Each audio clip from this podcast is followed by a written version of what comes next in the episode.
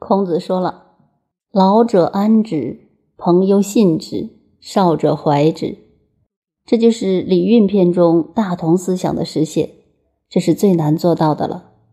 这三点一看就与众不同。孔子之所以为圣人，成为了不起的教育家、哲学家，总之什么家都被他加上了。了不起就是了不起。老者安之。社会上所有老年的人，无论在精神或物质方面都有安顿。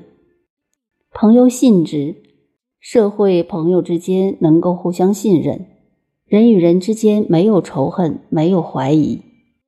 少者怀之，年轻人永远有伟大的怀抱，使他的精神永远有美好的理想、美丽的盼望，也可以说永远要爱护他们。永远关爱年轻的一代。我们仔细研究，如果这三点都能做到，真是了不起的人。这样的人，如果要为他加一个头衔，就是圣人，或者神仙，或者如来。因为这三点对上一代、自己这一代以及下一代都有交代。此即所谓圣人境界，是很难做到的一件事。讲到这里，这篇对于学问之道实际的讨论，引用孔子的话做个结论：“子曰：‘以义乎！吾未见能见其过而内自颂者也。’这就是学问之道的点题，主要的要与第一篇《学而》连起来。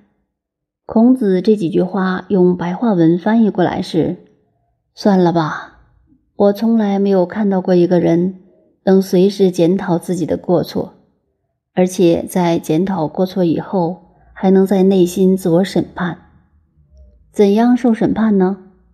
就是自己内在打天理与人欲之争的官司，就是如何善用理智平衡冲动的感情。这是学问的基本，也是中国文化儒家情操的中心，也是我们每一个人随时会碰到而无法避免的事。例如，吸烟的人戒烟非常难，看见了烟，理智告诉自己要戒，然而手下意识的会伸出去取烟。其实，人生随时随地都是如此，每个人都有理智，都很清醒，有的事不愿做，但欲望一起就压不下去，理智始终克服不了情欲。所以，孔子儒家的学问重点。在于内诵和自省，自己在肚子里审查一番。孔子在这里就讲到，他从来没有看过一个人可以随时自己反省、随时检讨自己、责备自己的。这是特别提出孔子讲座学问的重点所在。在下面还补充一句：“子曰：‘时事之义，必有忠信如丘者焉。’”不如丘之好学也。根据孔子上面所说，以他活到六七十岁的年纪，周游世界各国，竟然没有看到过一个随时反省的人，顶多只有一个是他的学生颜回，似乎抹杀了天下人。但是孔子并没有那么偏激的思想。时事之义等于我们说在三家村里，古代的义等于现代的邻或里。